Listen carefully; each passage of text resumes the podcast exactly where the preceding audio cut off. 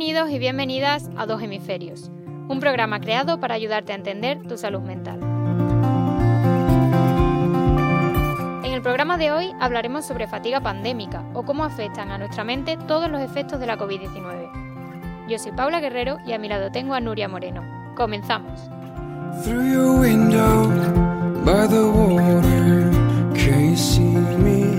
Antes de contaros todo lo que tenemos preparado para hoy, queremos explicar cómo nace Dos Hemisferios y quién está detrás de este proyecto. Nuria, ¿quieres hacer los honores? Por supuesto. Como bien sabéis, nosotras somos Paula y Nuria y nos acompañan Zoraida Caballero y Rosario Hostos. Somos estudiantes de periodismo y en una de nuestras asignaturas nos propusieron crear un proyecto multimedia viable que cubriese una necesidad social. Nosotras decidimos adentrarnos en el mundo de la salud mental, centrándonos principalmente en los adultos. Claro, nos dimos cuenta del menor acceso a estos servicios por parte de la población adulta y sobre todo de los hombres. Para contrarrestar esta tendencia y aportar nuestro granito de arena, pues decidimos fundar dos hemisferios. Con la ayuda de expertos queremos mostraros los beneficios de cuidar nuestra salud mental, escuchándonos o pidiendo ayuda a profesionales si es necesario. En dos hemisferios proporcionaremos esta ayuda. No dudéis en contactar con nosotros. Exacto, pedir ayuda es de valientes. Así que en nuestros programas y en nuestras redes sociales os ofrecemos contenido que os ayude a entenderos a vosotros mismos.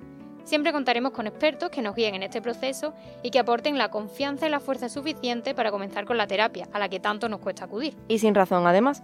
Os recordamos nuestras redes sociales donde os animamos a participar y compartir con nosotras vuestras historias. En Instagram nos podéis encontrar como arroba dos hemisferios barra baja, en Twitter como arroba hemisferios barra baja 2 y en Facebook como 2.hemisferios.58.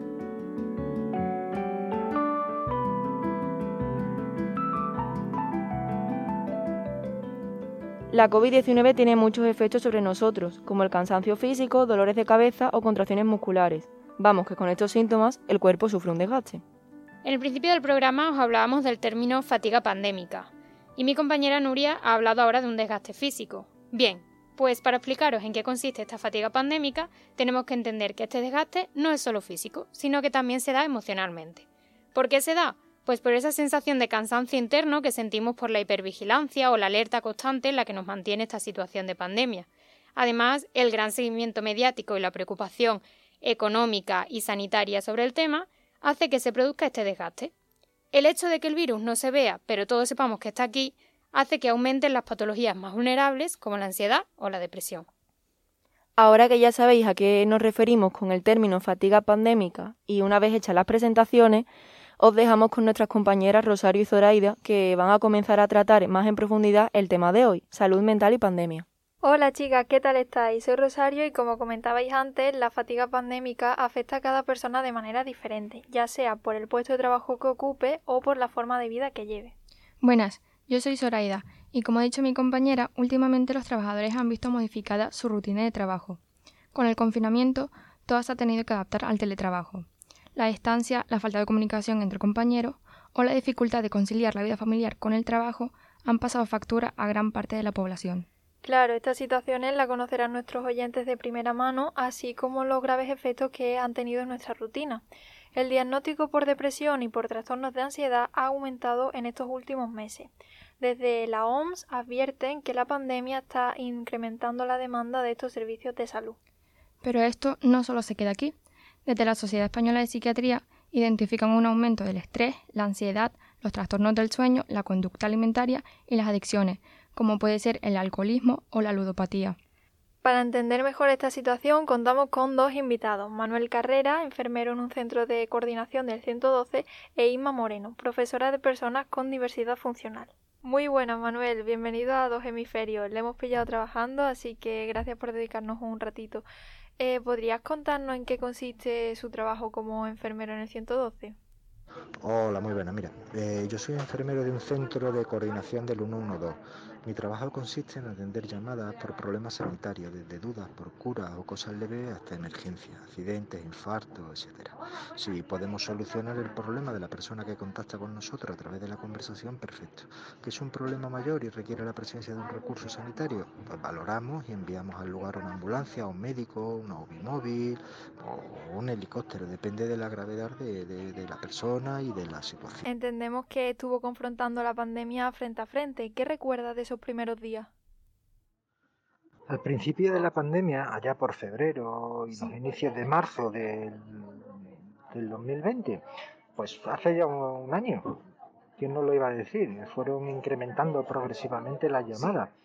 Eh, había mucho desconocimiento. Nosotros manteníamos reuniones con epidemiología y seguíamos sus instrucciones. Personas que habían viajado a zonas de riesgo, China, Italia, etcétera, que presentaban síntomas muy concretos. Y si no era así, pues no cumplían requisitos para PCR y ser valorados. Conforme iban pasando los días, pues los criterios iban cambiando y cuando ya lo tuvimos encima, pues nada, tuvimos que echar a la calle, íbamos haciendo PCR domiciliaria a todas aquellas personas que cumplían requisitos según las pautas de epidemiología. Y eran jornadas, uff, 12, 14 horas de domicilio en domicilio haciendo pruebas, llevándolas al laboratorio. El día siguiente teníamos que volver a nuestro puesto de trabajo a atender llamadas, hasta que, bueno, pues contrataron más compañeros, la situación se fue normalizando entre comillas, porque eh, normal no, no no era nada. De normal no, no, había, no había nada. Era todo un, una inquietud. Era, era todo muy, muy confuso. Claro, y ahora lo podemos ver con perspectiva. Sin embargo, esas jornadas maratonianas que comentas y que tanto sanitario habéis vivido quedarán grabadas para, para siempre. Permíteme una pregunta quizás un tanto más personal, aunque es fundamental para poder ver esta crisis sanitaria desde otro lugar. ¿Qué efectos cree que ha tenido esta situación en su salud mental? Personalmente me ha generado dudas que para mí eran muy importantes. Por un lado está la visión humana y por otro lado la visión sanitaria, que obviamente tienen que ir las dos de la mano. Y por otro lado las instrucciones de los dirigentes vamos a ver, todo desconocido que hubo un momento en pleno auge de la pandemia que no había sitio para todo. ¿Quién es candidato a ocupar un sitio y quién no? Mira, yo soy católico practicante y caminar por esa línea es muy difícil. Hay que ser muy profesional y muy consecuente con uno mismo. Y al mismo tiempo, valga la redundancia, eh, a partir de este punto tomar decisiones pero vamos, no quita eh, que en cierto momento haya que buscar una conversación con alguien que te sirva de apoyo y de empuje para seguir adelante. Eh, sí, claro que tengo compañeras y compañeros que se han quedado en el camino, mejor dicho, han hecho una parada, han cogido fuerza y gracias a Dios pues ya están otra vez a nuestro lado, aquí al pie del cañón. Y no quiero dejar de hablar de un detalle que creo que es súper importante, y es cómo ha afectado toda esta situación a las personas mayores las que se han visto privadas de, su, de sus familias, de sus amigos solas en sus casas. Eh, creo que, que, hablo sin datos, ¿eh? simplemente una percepción. Creo que cognitivamente a estas personas les ha afectado mucho. Es importante ese mensaje que dicen, ¿no? Que no se han quedado en el camino, sino que han cogido más fuerza para continuar en esta lucha que esperemos tenga un final pronto. Eh, también, por supuesto, los más mayores que a su vez son los más vulnerables y los que más necesitan de cuidado. Es muy importante en un momento como este prestarles nuestro tiempo y evitar que, se sientan solos. Ya por último, y le dejamos continuar con su trabajo, eh, ¿está prestándose la atención que merece actualmente a la salud mental?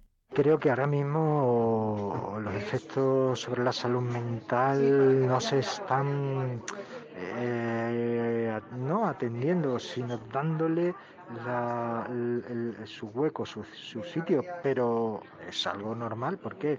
Porque hay otros aspectos mucho más importantes que hay que atender a largo plazo. Claro, a largo plazo habrá que sacar conclusiones de todo lo que ha pasado y, en qué ha afectado. Pero a largo plazo, una vez que se solucione eh, el principal problema ahora que es la pandemia. Ahora son prioridades y la prioridad ahora mismo es salvar a la población de esta pandemia. Posteriormente, eh, ¿Habrá que tratar el tema de la salud mental? Por supuesto que sí. Bueno, pues esperemos que esa atención llegue pronto y que no se agraven los problemas ya, ya existentes. Manuel Carrera, muchísimas gracias por estar hoy con nosotras y a continuación hablaremos con Inma Moreno, profesora de Personas con Diversidad Funcional, que aportará su visión de estos meses en dos hemisferios. Exacto, Rosario. Ahora contamos con la colaboración de Inma. Bienvenidas a Dos Hemisferios. Cuéntenos cómo afectó la pandemia su trabajo. El estado de alarma provocó el cierre de todos los centros de plena inclusión, quedando solamente en funcionamiento la vivienda tutelada y la residencia de apoyo limitado, ya que son recursos que permanecen abiertos los 365 días del año. Ante esta situación tuvimos que replantear la totalidad del funcionamiento de nuestro centro para adaptarnos no solo a las exigencias derivadas de la crisis del coronavirus, sino a las necesidades específicas de nuestros alumnos usuarios y, por supuesto, de sus familiares. Prácticamente de un día para otro tuvimos que poner en marcha un rápido proceso de reorganización en el modo de enseñar, en el modo de trabajar y en el modo de comunicarnos con familias y alumnos usuarios. La situación fue inesperada, y quizá en un primer momento desde el equipo no existía una conciencia plena de lo que estaba significando la aproximación del coronavirus a nuestra sociedad. Por tanto, se fueron dando pequeños pasos hasta llegar a lograr el sistema de enseñanza que hoy en día tenemos a pleno rendimiento y funcionamiento en todos nuestros centros. ¿Tuvo que dejar de trabajar en algún momento? Pues en realidad nunca dejamos de trabajar. Lo primero que hicimos fue organizar turnos para que tanto los usuarios de la vivienda tutelada como los de residencia tuvieran sus necesidades cubiertas y así aliviar los turnos del personal que trabaja en dicho servicio. Y actualmente seguimos teletrabajando con algunos usuarios, alumnos que todavía no se han incorporado de manera presencial. Supongo que todo fue un desastre y tuvieron que improvisar como todos los demás, ya que no sabíamos qué hacer, era la primera vez que nos pasaba todo esto. Sabemos que trata con niños con diversidad funcional. ¿Cuáles fueron los efectos en la salud mental que pudo provocar toda esta pandemia en ellos? Bueno, las consecuencias fueron variadas, para muchos aterradoras. En mayor o menor medida la pelota de la ansiedad rueda para todo. Cambios de humor, apatía, desgano, tristeza, enojo, son algunas de las tantas realidades que se pueden enumerar. Para estas personas, el encierro y el aislamiento, sumado a la incertidumbre y temor, les ha jugado una mala pasada, perjudicando notablemente a su calidad de vida. Para muchos resulta un gran desafío poder sobrellevar esta situación, por la sencilla razón de que no comprenden qué ocurre y por qué.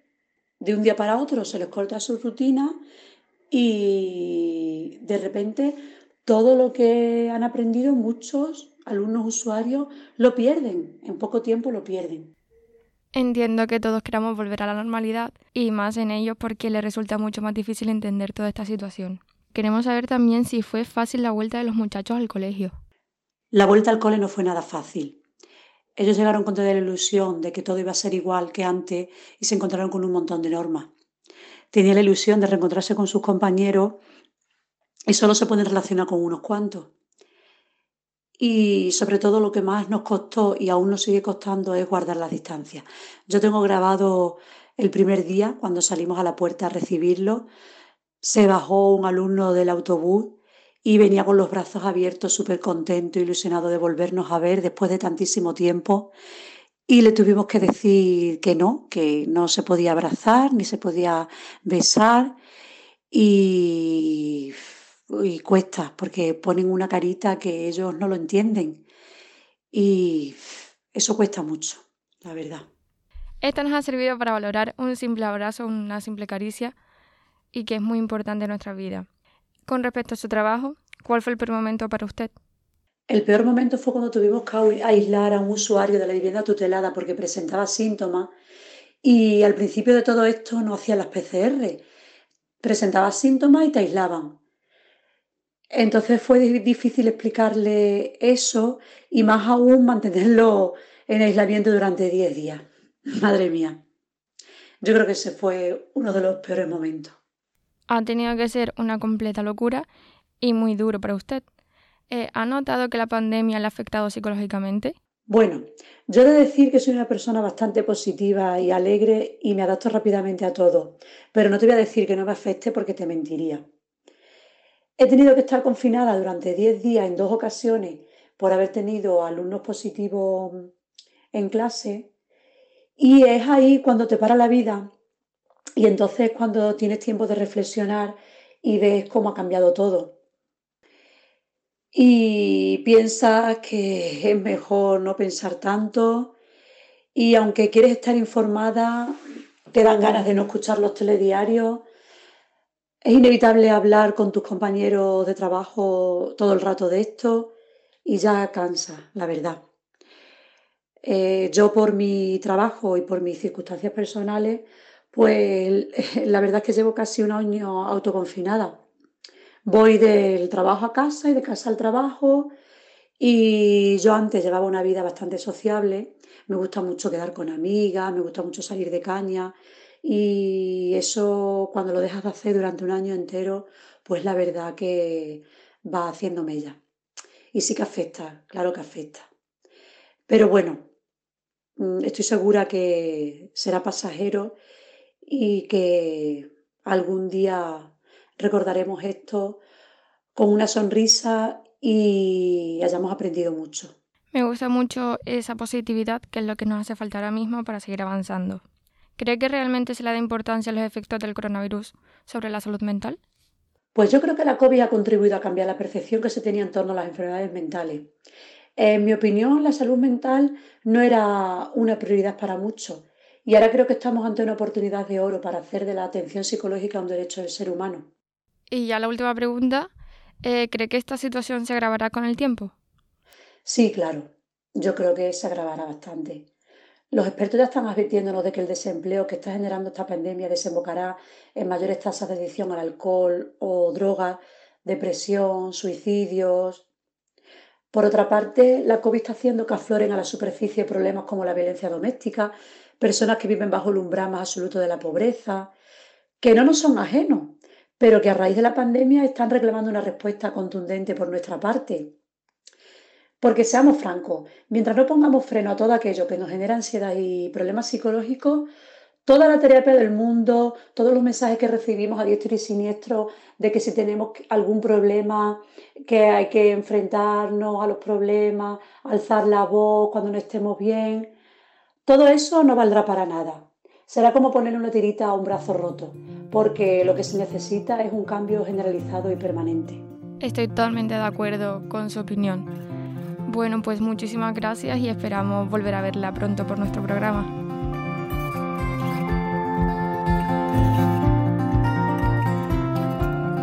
Bueno, pues estos dos testimonios que hemos tenido hoy aquí en Dos Hemisferios han sido bastante interesantes y también importantes, ¿no? Darle un espacio que, que se pueda escuchar de forma directa, que es lo que sanitarios, docentes y otros profesionales han vivido durante, durante todos estos largos meses de pandemia.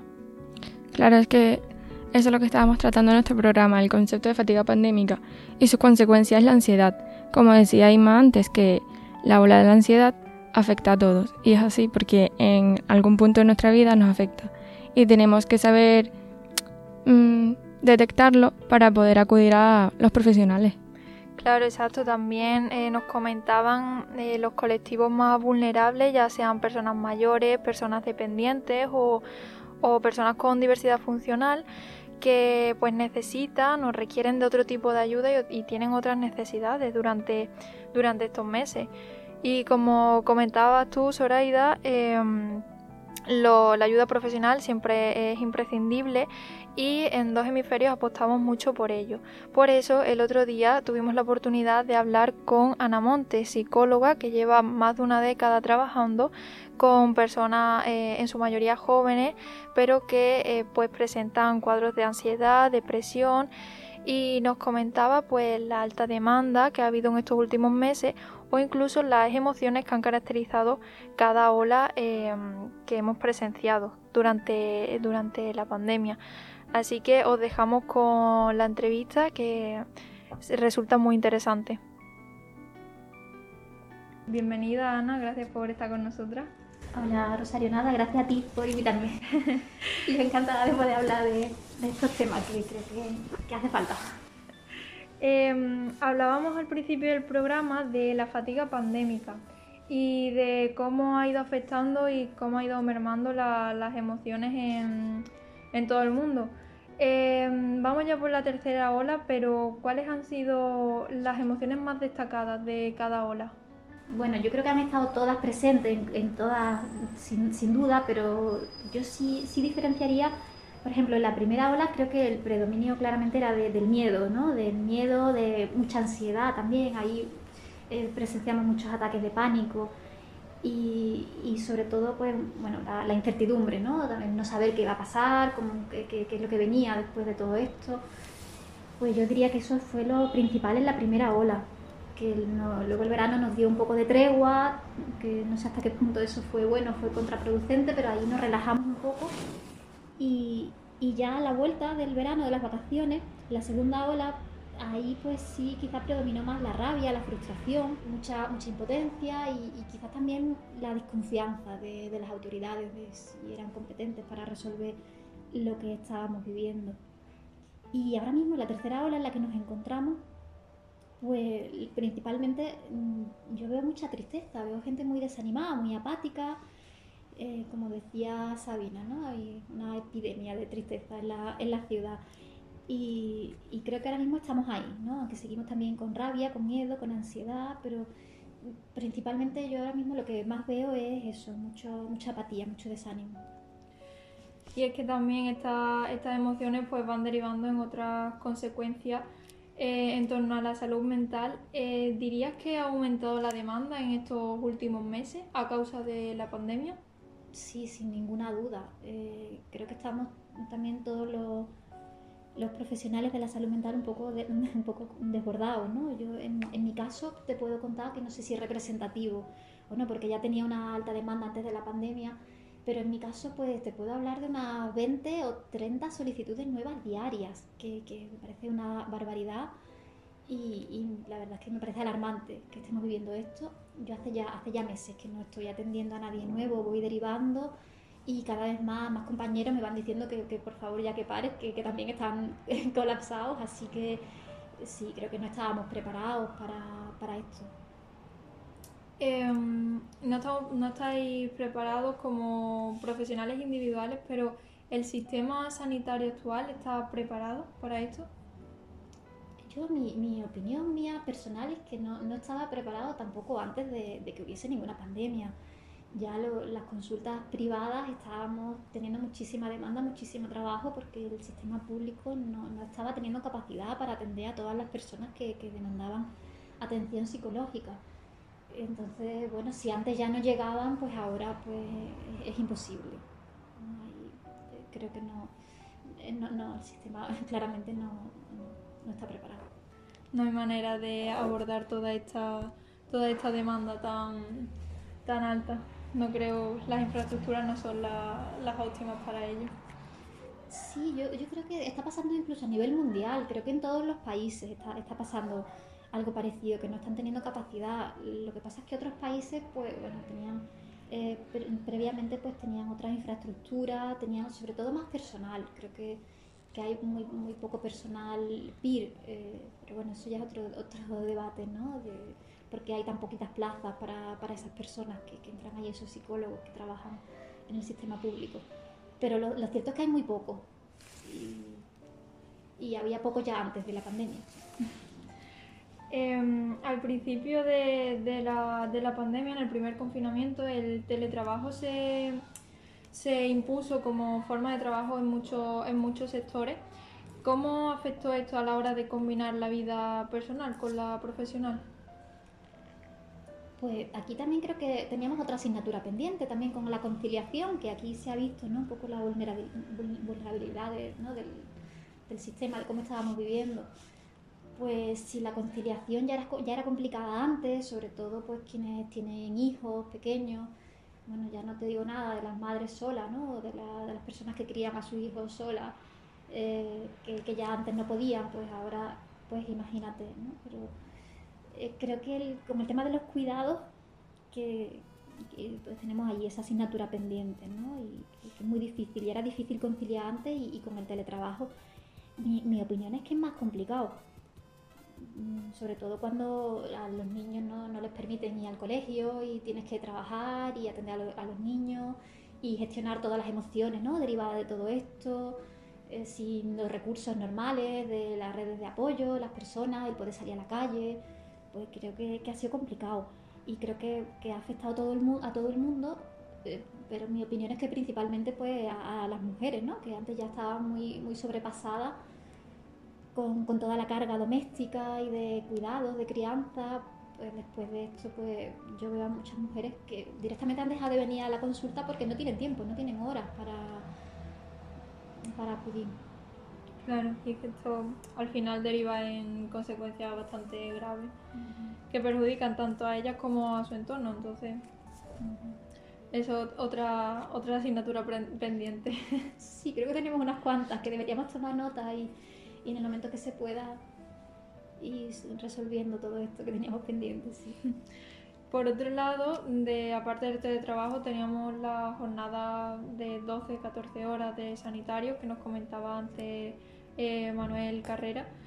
Em, ¿En tu caso has, tratado con sanitarios y, o has visto que esto les haya afectado, esta larga jornada?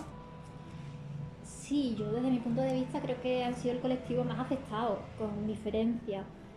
Pues tanto por las jornadas tan largas, interminables, el no tener tiempo para descansar o para poder planificarse, porque si les van cambiando los turnos continuamente, mm, también por ejemplo al poder venir a terapia, pues eh, lo tienen muy complicado. Yo antes de la pandemia trabajaba con bastantes sanitarios y, y ahora pues son muy pocos los que siguen, a pesar de que están peor que nunca sobre todo en la primera ola, ¿no? En la primera ola yo eh, trabajé muchos casos de, ansiedad, pero bastante, bastante severos, ¿no? Ataques de pánico incluso en el trabajo por parte de sanitarios, mucho insomnio, mucha, mucho sentimiento de culpabilidad también por exponer a sus familiares después del trabajo. Sí, creo que se les han pedido unas heroicidades a, a los sanitarios que, son humanos y, y creo que tenemos una deuda pendiente con, con ellos. Sí. Se les exigía más, más allá de sus capacidades y eso cualquier persona se vería sobrepasada con eso. Sí, sí, sí. Y, y, probablemente todavía esté por salir, ¿no? Muchos de los síntomas que no están saliendo todavía porque no se lo pueden permitir todavía, sienten que están todavía, tienen que estar ahí al pie del cañón. Y bueno, a ver cuando esto se relaje un poco, a ver qué, qué, qué queda. Pero sí, queda trabajo todavía por delante. Em, y ya para, para terminar, em, hay muchísima parte mucha parte de la población que no tiene acceso a estos, a estos servicios, ya sean privados o públicos, de, em, para aprender a gestionar sus emociones y trabajar su salud mental. ¿Podrías darles algún consejo? Aunque entiendo que cada caso eh, es un mundo completamente distinto, pero algún consejo para poder llevar esta situación, hacerla más llevadera. Sí, como, como bien dice, es, difícil generalizar y, dar consejos así estándar para todo el mundo, pero bueno, hay algunas cosillas que a lo mejor te podría decir, eh, que, a lo mejor no, soy muy original, ¿no? pero, pero creo que es difícil. Pues mira, por ejemplo, el consejo que, creo que se nos ha dado también muchas veces de, hacer un paréntesis en nuestra vida y esperar que pase todo esto para recuperar la normalidad, creo que se está viendo que no, que no funciona, Que, tenemos que intentar crear una rutina y unos hábitos ahora mismo con esta situación que tenemos y hacernos a la idea de que esto va para largo. Que aunque, aunque resulte doloroso en un primer momento aceptar pues que hay cosas que, ¿no? hay pérdidas, hay duelos que hacer, de cosas que estamos posponiendo continuamente para cuando esto pase, pues creo que es mejor aceptarlo, que, ahora mismo no se puede e intentar vivir con esto y crear una rutina lo más sana posible dentro de, esta situación que tenemos. Una rutina que incluya pues, un autocuidado tanto mental, el tratarnos bien de la forma más benévola y más cariñosa posible, o también un autocuidado físico, hacer deporte, o nosotros que tenemos la suerte de vivir en el sur, que hay sol ya por fin, pues aprovechar esos ratitos al aire libre, el nutrirnos de las relaciones de la gente que nos importa de la manera que se pueda. no podemos hacer las cosas que antes, pero bueno, sí sentir que están ahí y, apoyarnos en ellos y también ser un apoyo para esas personas también es algo que podría ser de, mucha ayuda. Y bueno, así de forma genérica pues no sabría decirte mucho más. Creo que, que cada persona pues tendrá que también escucharse. Creo que es una oportunidad muy buena esta para conectar un poco más con nosotros mismos, para conocernos mejor, descubrir qué nos hace realmente felices y, que, ¿no? de qué cosas podemos prescindir, ¿no? un alto en el camino que a veces viene bien, que, si pudiéramos sacarle esa parte positiva a, todo esto, pues, pues creo que estaría bien. Pues sí, Mm, yo creo que esa debería ser la actitud, más positividad y mm, cambiar el enfoque que le estamos dando a esta situación. Y bueno, tomaremos nota de todos esos consejos y mm, nada, muchísimas gracias por estar aquí con nosotras de nuevo y que te vaya bien. Nada, gracias a ti. Me encanta. La psicóloga Ana Montes pues, nos ha dejado unos comentarios que son fundamentales para poder entender lo que hemos tratado en nuestro programa. Sí, la verdad es que esos consejos del final los llevaremos a la, a la práctica.